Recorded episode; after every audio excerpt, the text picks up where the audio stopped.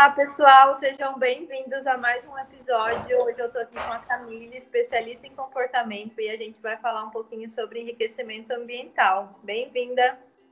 Obrigada, Laísa, querida. Para mim é uma honra estar aqui com você hoje. Ela tem um Instagram chamado Seu Bulldog Francês, tem várias dicas sobre saúde, comportamento, né, Camille? Isso, bem-estar e educação neurocompatível. Aliás, o seu Bulldog francês, ele é a maior rede social do mundo sobre tudo isso englobado, né? Saúde, bem-estar, comportamento, educação neurocompatível para cães. Que legal! E faz tempo que você tem o, essa rede? É, eu, eu criei o seu Bulldog francês em 2008, porque eu sempre gostei muito de conversar sobre cachorro, mas sabe aquela pessoa espanta bolinho, Laísa? Hum. Porque eu gostava tanto de conversar sobre cachorro, mas não tinha ninguém para conversar comigo. Aí eu fiz um blog em 2008. E aí, quando eu fiz o blog em 2008, eu achei assim, super legal que um monte de pessoas apareceram para poder conversar sobre cachorro também, sabe? Uhum. E desde então, desde 2008, o blog está crescendo aí na internet, porque a internet ela é uma ferramenta maravilhosa de disseminação de informação e de conhecimento, né? É, até para a gente conhecer outras pessoas. Olha, eu estou te conhecendo através Sim! Tá vendo como que, como que a internet é incrível, né? Ela nos, nos traz muitas oportunidades. Você já tinha um bulldog francês ou não? Tinha, eu tive a minha primeira bulldog em 2002. A gente nem via bulldog francês no Brasil. Eu andava com ela na rua e o pessoal ficava sem saber se era um gato, se era um porquinho, que bicho que era aquele, sabe? E aí, em 2005 ou 2006, se não me engano, eu fui, eu comecei a ser criadora da raça.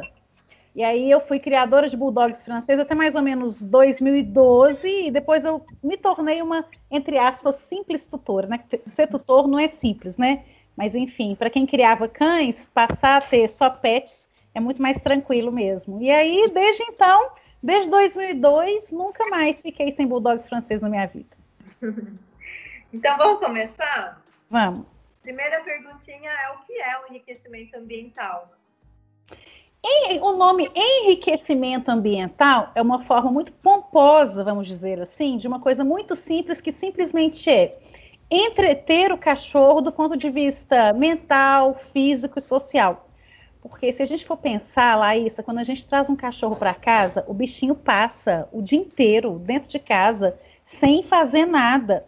E agora, com essa questão do confinamento por causa do coronavírus, eu acho que todo mundo conseguiu se empatizar um pouquinho mais com a situação dos cães. Não só dos cães, né, mas de qualquer animal que vive confinado, em gaiola, em aquário, em apartamento, porque a gente viu como que o confinamento ele enlouquece, né? Então, qual que é o objetivo do enriquecimento ambiental? É trazer mais entretenimento, trazer mais estímulos físicos, mentais e sociais para esse cãozinho que a gente trouxe para nossa gaiolinha de ouro, porque a nossa casa é uma gaiolinha, né? Uhum. Só que ela é uma gaiolinha onde existe afeto, onde existe amor, mas só isso não é suficiente. Então a gente precisa dar ao cachorro atividades para que ele, para que a vida dele não seja um tédio. Uhum. E o tédio pode causar muitos problemas, né? Sim, o tédio ele é gatilho de estresse. Eu costumo dizer que é, o corpo, né, ele é uma máquina, entre aspas, né, esse é um neologismo, uma máquina movimentante. Os músculos, eles foram criados para se movimentar, né? Da mesma forma que o cérebro, ele é uma máquina que nasceu para pensar. Quando a gente deixa tanto o cérebro quanto os músculos sem a função que eles nasceram para ter, o corpo ele começa a entrar em um quadro de estresse crônico. E o estresse crônico não é uma coisa etérea, subjetiva, não é uma coisa física, né? O corpo começa a produzir hormônios porque ele está estressado e esses hormônios começam a comprometer a saúde física e a saúde mental dos cães. Uhum. E quais são os benefícios do enriquecimento ambiental? Então, posso te contar como é que o enriquecimento ambiental começou? Pode. É, lá na década de 1980, um pesquisador, um zoólogo da Universidade de Oregon, ele trabalhava em um, ele fazia pesquisas em um zoológico e ele ficava impressionado porque dentro do zoológico, os animais que estavam ali confinados, né, eles tinham uma taxa reprodutiva que era muito mais baixa do que em ambiente selvagem. Isso a gente consegue ver com os animais muito claramente até hoje, né, como por exemplo o urso panda, que o urso panda é muito difícil dele reproduzir em cativeiro, né? Então ele observava isso, que a taxa de reprodução era mais baixa. Ele observava que esses animais, quando eles estavam é, confinados, eles faziam o que a gente chama de estereotipia comportamental. Estereotipia é qualquer comportamento que ele tem um padrão é, excessi é, é, excessivo, que ele ocorre de forma excessiva, meio ob é, obsessiva e que não tem objetivo nenhum. Então ele observava que, por exemplo, os felinos, eles se lambiam demais, mas era uma coisa absurda, porque o felino ele se lambe para poder fazer autolimpeza, mas era uma coisa absurda como eles se lambiam a ponto assim de ferir o próprio corpo. Que os elefantes ficavam balançando para lá e para cá o tempo todo, como se estivesse dançando. Eu não sei se é, você já viu isso. Hoje, graças a Deus, o circo é proibido, né? Mas antigamente, na minha época, quando eu ia é, é, passear no, no, circo, a gente via os elefantes balançando para lá e para cá. Em zoológico, a gente vê muito isso também. Então, enfim, que os animais do zoológico tinham, é, faziam estereotipias comportamentais e que eles tinham problemas de saúde que eram, de saúde que eram crônicos, né? Infecções crônicas, coisas que não, não se resolviam assim com, né, com o antibiótico, e mês que vem eles, eles estavam de novo com aqueles problemas, ou doenças autoimunes de difícil controle, e ninguém entendia, porque dentro de um zoológico, que era um ambiente controlado, onde esses animais eles tinham casa, comida, roupa lavada, boletos pagos, não precisava caçar, eles tinham é, é, atendimento veterinário à disposição deles, por que, que eles estavam ficando tão doentes? Uhum. E aí o, o, esse pesquisador, o David Shepardson, ele falou assim, ah, vamos tentar replicar aqui, dentro desse ambiente é, de confinamento, algumas condições é, do ambiente selvagem deles. E aí ele fez uma pesquisa com os felinos selvagens. Em vez de dar comida no, no coxo, né, de mão beijada para esses felinos, ele fez um laguinho dentro do recinto dos felinos e jogou peixe vivo. Então, esses felinos, eles tinham que, a partir de então, é, caçar a própria comida. E desde então, é, os felinos diminuíram as estereotipias comportamentais, aumentaram o repertório que eles faziam de comportamentos naturais, saudáveis, e passaram a dormir menos durante o dia, eles estavam mais ativos, mais atentos. E ele falou assim: olha, gente, engraçado, foi só a gente colocar um estímulo aqui que esses animais melhoraram as questões deles, inclusive as questões de saúde, aquelas doenças de difícil controle.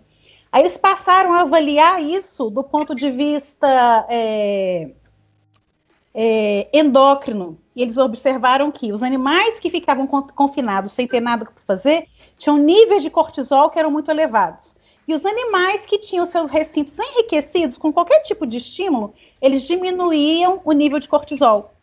Foi então que eles descobriram que quando o animal fica confinado e ele fica muito entediado, isso é um estressor para o corpo. E aí, sendo o tédio sendo estressor, acontece liberação de toda aquela, aquela via né, é, neurológica e endócrina, de liberação de adrenalina, noradrenalina, cortisol. E esses hormônios em níveis cronicamente elevados, eles fazem com que os animais é, tenham mais estereotipias comportamentais, fiquem, do ponto de vista imunológico, eles se tornam incompetentes. E aí a gente vê as infecções recorrentes, aí a gente vê também aquelas doenças autoimunes de difícil controle. Isso é feito com os animais de zoológico, né? Mas se a gente for pensar bem, Laísa, os nossos animais, né, domésticos, que vivem dentro da nossa casa, eles também são animais confinados. Uhum. Eles também perderam todas as suas liberdades de caçar a própria comida, manifestar comportamento natural, é, de ter liberdade, de fazer escolha. Se a gente for pensar, vamos pensar aqui no caso dos cães. O cachorro late, o tutor acha ruim. O cachorro marca território dentro de casa, o, cachorro, o tutor acha ruim. O cachorro cava o sofá, porque ele não tem terra para cavar, o tutor acha ruim. O cachorro faz xixi, faz cocô, que são comportamentos totalmente naturais, né? Apesar de a gente não desejar que eles ocorram espalhados pela casa, mas fazer xixi e cocô é comportamento natural de animal. Então, os animais de, confinados, eles fazem todos os seus comportamentos naturais e aí eles são punidos, uhum. né? Por eles serem aquilo que eles são. E não só isso, né? Eles perderam a liberdade de ir e vir, de reproduzir, de fazer escolhas no ambiente, porque dentro da nossa casa o cachorro não consegue apagar a luz na hora que ele quer dormir, né? Às vezes ele está lá dormindo e alguém vai incomodá-lo. Então, é, tudo da vida dos animais foi é, se tornou tão diferente que a vida deles passou a ser estressante. Apesar de a maioria das pessoas acharem que o cachorro ter casa, comida, amor, roupa lavada e boletos pagos é suficiente, mas não é. Não é tudo. Não, porque eles estão perdendo a oportunidade de serem quem eles nasceram para ser. Né? E aí entra o um enriquecimento ambiental para poder dar uma abrandada nessa situação. Porque dentro da nossa casa, dentro da nossa gaiolinha de ouro, às vezes eu falo gaiolinha de ouro, as pessoas ficam assustadas. Mas é isso mesmo, não tem outra palavra, né? Porque dentro da nossa casa, é, se a gente não der oportunidade para os nossos animais manifestarem seus comportamentos naturais, como é que eles vão ser quem eles nasceram para ser? Uhum. E aí eu gosto muito, um dos enriquecimentos ambientais mais importantes que eu considero é o enriquecimento ambiental alimentar né? E, e o, o, nome que eu, eu apelidei isso de comida no pote, não. Porque se a gente for pensar em, nos animais em ambiente selvagem, nenhum deles ganha comida de graça. Você conhece algum, Laís? Algum bicho que em ambiente selvagem ganha lá o, o, o, potinho de comida, cheio de comida? Nenhum. Nem a gente, né? A gente, se a gente quiser comer, a gente tem que trabalhar, depois a gente tem que ir no açougue, no sacolão, no supermercado. Depois a gente esquenta a barriga no fogão, depois a gente esfria na, na pia ainda. Uhum. Né? Então nós também temos que é, lutar para poder nos alimentar. E os nossos cães não.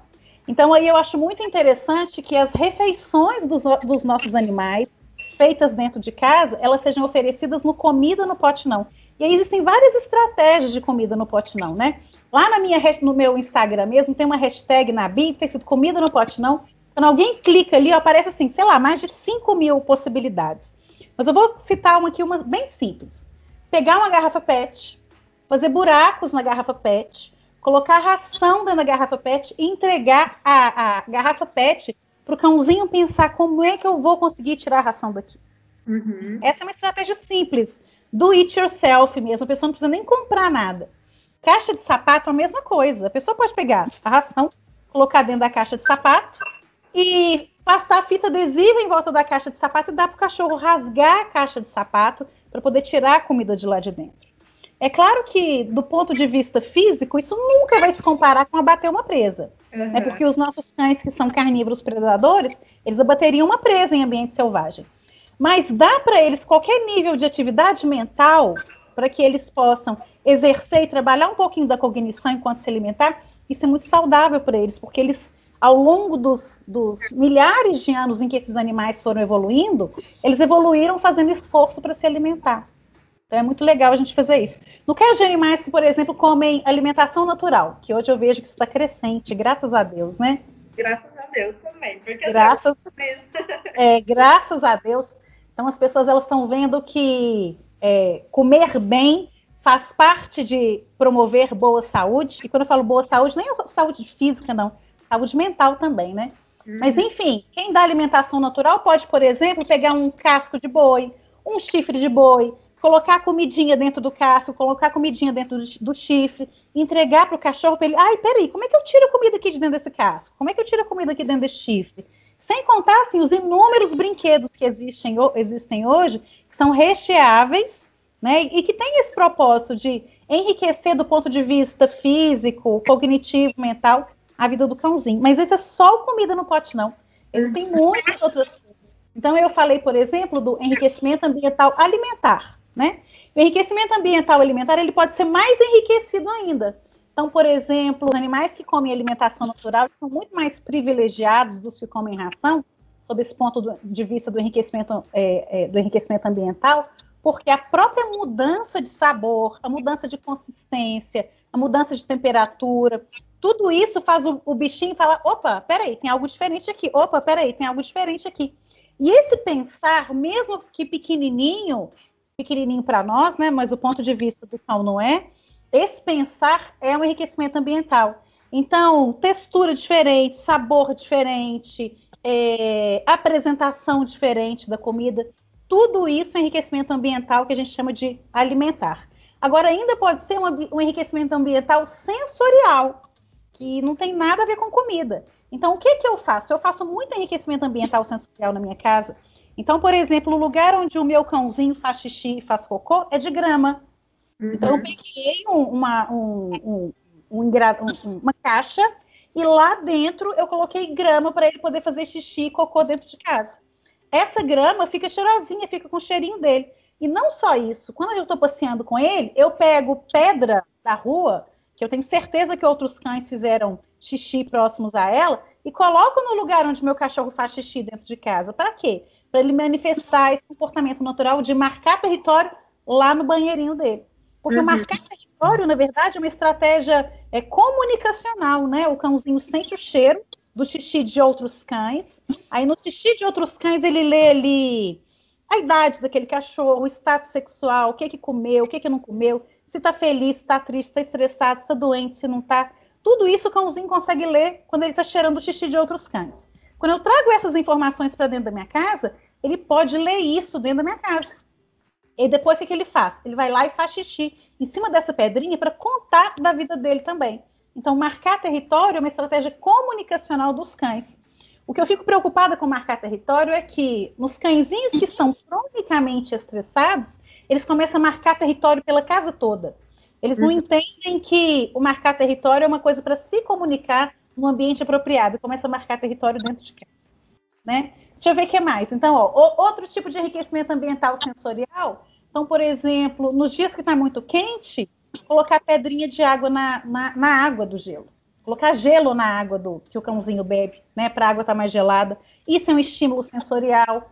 Colocar, por exemplo, ervinhas, né? Então, camomila, alecrim, manjericão, hortelã, ter essas pequenas hortinhas nos lugares onde o cachorro frequenta, para ele poder dar uma, uma farejadinha, para poder dar uma mastigadinha nessas ervinhas, tudo isso é enriquecimento ambiental.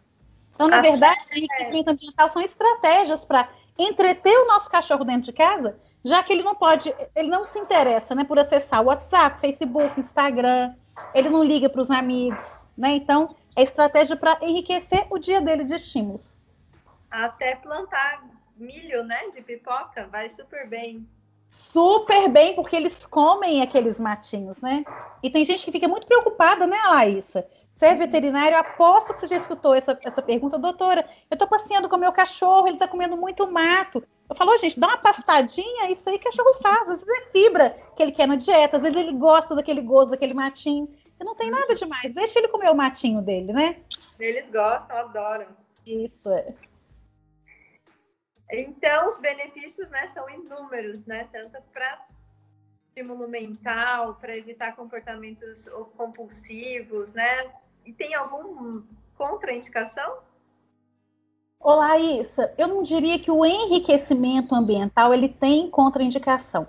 Eu diria que é, o, o cãozinho ele tem que estar tá apto para usar aquele tipo de enriquecimento ambiental eu percebo que os cães que são mais velhos, eles tendem a ser mais empobrecidos do ponto de vista cognitivo, sabe?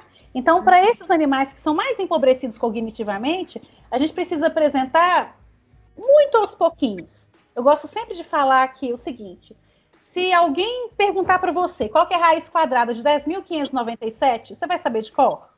Não. Nem eu, tá? Não se sinta sozinho. Agora, se eu perguntar qual é a raiz quadrada de 4, você vai saber, né? Uhum. Tranquilo. Então, quando a gente apresenta o um enriquecimento ambiental para o nosso cachorro, se a gente dá uma coisa muito difícil, é a mesma coisa que dá para ele raiz quadrada de 10.907. Então, a gente tem que dar alguma coisa que ele dê conta, que ele saiba usar. Então, por exemplo, o que, que seria um enriquecimento ambiental para iniciantes? Então, vamos pensar aqui um cachorrinho de pequeno porte que nunca é, teve contato com enriquecimento ambiental, que sempre comeu comida na vasilha. Então, pega uma forma de gelo, né? Sabe aquela forma de fazer gelo? De uhum. silicone? Coloca no fundo da forma um pouquinho de alimentação natural, ou um, um grãozinho de ração dentro de cada forma, entrega para o cachorro. É fácil? Fácil demais. Absurdamente fácil, né? Porque ele só vai ter que colocar a boquinha dentro de cada buraquinho para poder tirar a comidinha. Mas ainda assim, é enriquecimento ambiental? É enriquecimento ambiental, porque ele está tendo que pensar: opa, peraí, não adianta mais eu enfiar meu bocão aqui e tirar tudo de uma vez. Então eu tenho que enfiar a língua em cada buraquinho. Então a gente tem que respeitar as limitações é, cognitivas e físicas de um cãozinho para poder dar um enriquecimento ambiental. Agora, por exemplo, eu já não poderia dar esse, né, da forminha de gelo, para um Rottweiler adulto. Porque certamente ele comeria a forma de silicone. E aí isso poderia causar uma obstrução intestinal nele. Isso é péssimo. Né? Uhum. Então, assim, ter bom senso para usar o, o, o, enriquecimento ambiental é muito importante, né? Para que também não traga prejuízo à saúde do cãozinho. Uhum. É. O passeio é um enriquecimento ambiental? É, existe assim uma discussão, né? A pessoa se fala, não, enriquecimento ambiental é só o que acontece dentro de casa, então passeio não pode ser considerado como enriquecimento ambiental. Eu prefiro não entrar nessa discussão, que para mim é uma discussão muito mais filosófica do que prática. Né? Então, é, o passeio é o, o ápice do momento na vida do cachorro, onde ele tem a oportunidade de expressar todos os seus comportamentos, todos não, grande parte dos seus comportamentos naturais. Então, a gente pode enriquecer muito de estímulos à vida do cãozinho com o passeio. Então, no passeio, a gente pode usar uma guia longa, uma guia mais longa, uma guia de dois metros, para o nosso cachorro explorar mais no nosso entorno. Né? O comportamento exploratório ele é muito desejável, ele é muito legal, isso significa que o cãozinho está tranquilo, está curtindo, está aproveitando. Né? Fazendo o comportamento exploratório, o cãozinho vai, consequentemente, colar o focinho no chão para farejar, porque a forma que eles têm de enxergar o mundo é através do olfato. É diferente da gente, né? A gente, por exemplo, se a gente vai, sei lá, para Paris, né? Então, quando a gente vai para Paris, a gente quer ver a Torre Eiffel, a gente quer ver a Champs-Élysées, a gente quer ver a Galeria Lafayette, a gente quer ver. O cãozinho não ia querer ver a Torre Eiffel, ele ia querer farejar a Torre Eiffel. Ele ia querer farejar a Champs-Élysées para descobrir o que, que, tem ali de legal, de interessante. Então, quando a gente está passeando com o nosso cãozinho, ele cola o focinho no chão, nossa, isso é muito legal. Primeiro porque o fato de respirar pelo nariz leva calma e tranquilidade ao cérebro. Existem alguns estudos aí mostrando que o efeito de respirar pelo nariz é um e o efeito de respirar pela boca é outro. Quando se respira pelo nariz, o cérebro entende: opa, peraí, esse indivíduo aí tá calmo, tá tranquilo, então deixa eu manter esse corpinho calmo, tranquilo. É o contrário do que acontece quando você respira pela boca. Aliás, é, numa situação de estresse, logo tem descarga de adrenalina e noradrenalina, e aí aumenta a frequência respiratória. Né? E aí o indivíduo, o indivíduo de qualquer espécie, começa até a respirar talvez mais pela boca. Então, respirar pela boca é um aviso para o cérebro de, opa, peraí, tá, pode estar tá acontecendo alguma coisa estressante aqui. Então, por isso que respirar pelo nariz é, leva calma. E vem, vem até a história da meditação, né? Respira em um, exala em dois, respira em um, exala dois. O que, que é isso? Se a pessoa estiver estressada, ela começa a respirar pelo nariz, tentando controlar a respiração, o objetivo é meio que enganar o cérebro. Opa, peraí, tive descarga de adrenalina, mas já estou respirando normal? Ah, então deixa eu levar o resto do corpo para tranquilidade. Com o cachorro é a mesma coisa. Enquanto ele está lá respirando pelo nariz, é como se ele estivesse farejando, né? É como se ele estivesse em um estado meditativo. E esse estado meditativo faz com que o corpinho dele produza liberação de hormônios, faz com que o cérebro dele produza liberação de dopamina, que é um, um neurotransmissor relacionado ao bem-estar isso tudo eleva bem-estar. Então, como é que a gente pode dizer que o passeio não é uma forma de enriquecer a vida do cãozinho? Claro que é. Né? Sem contar que depois que o cãozinho fareja, enquanto ele está lá farejando, por exemplo, o xixi de um outro cachorro, ele vai lá e marca território, faz o seu xixi por cima do xixi do outro cachorro para ir contar a história dele para os cachorros que passarem por ali. Né? Então, durante o passeio, o cachorro pode se exercitar fisicamente, explorar, é, farejar, marcar território, pode ainda forragear, o que nem sempre é um comportamento muito bacana, porque o forragear é o farejar em busca de comida. E muitos tutores ficam desesperados com isso, né? Porque o seu cãozinho está na rua forrageando, ele pode acabar encontrando um osso, engolir aquele osso, e isso realmente não é muito desejável. Agora, tem situações em que o forragear ele pode até ser feito de uma forma controlada. Eu, aqui do lado do meu prédio, antes da pandemia, tinha um churrasquinho. E aí, todos os dias de manhã, quando eu saía para passear com o Bento, o Bentinho colava o focinho dele, no, o, o focinho dele no chão dessa calçada do churrasquinho e ficava ali farejando, a gente ficava ali meia hora. Aí ele farejando, farejando, de vez em quando ele achava, sei lá, um pedacinho de carne caído no chão, ou um pedacinho de uma casquinha de pão. Eu sei que pão não é desejável, mas uma casquinha de pão não vai matar nenhum cachorro, né? É, ou sei lá, achava uma linguiça, qualquer coisa. Então, isso dele ficar ali é, farejando, forrageando para tentar encontrar comida, nossa, isso aí provocava uma descarga de neurotransmissores, de hormônios, de moléculas do bem-estar no corpinho dele, que era uma coisa absurda. Então, no meu entendimento, valia muito mais a pena ele comer uma carninha que estava no chão ali, ó, e produzir um monte de, né, de substâncias que elevam o bem-estar, do que eu ficar dando tranco na guia dele, estressando ele no, durante o passeio, não permitindo ele de manifestar esse comportamento natural e ele chegando em casa estressado. Uhum. Né? Então, o passeio é uma super oportunidade do, do cãozinho ter o bem-estar dele aumentado. Eu sempre falo lá isso, que os cães, eles podiam, os, todos os cães, eles deveriam vir com um manual de instrução. E esse manual podia ter uma única página, e nessa página podia ter uma única frase que é a seguinte: todo cachorro precisa passear diariamente e preferencialmente pela manhã. Só, mais nada. De tão importante que o passeio é. Agora, passeio não é aquela coisa só de descer, fazer xixi, cocô. Tem gente que acha que é, né? Uhum. Vou descer aqui o cachorro, o cachorro fica ali cinco minutinhos na porta, faz xixi, cocô, passeou. Não, passeou não. E tem muita gente que até acha que por ter um quintal grande em casa, não tem necessidade de passear, né? É, isso, tá, isso é totalmente errado. Por quê? Porque com o tempo, o quintal ele se torna um lugar previsível. E o que eu vejo na prática é que a pessoa pode ter um quintal de mil metros quadrados, mas o cachorro vai passar o dia inteiro deitado na soleira da porta, esperando a hora da pessoa abrir a porta para ele entrar dentro de casa.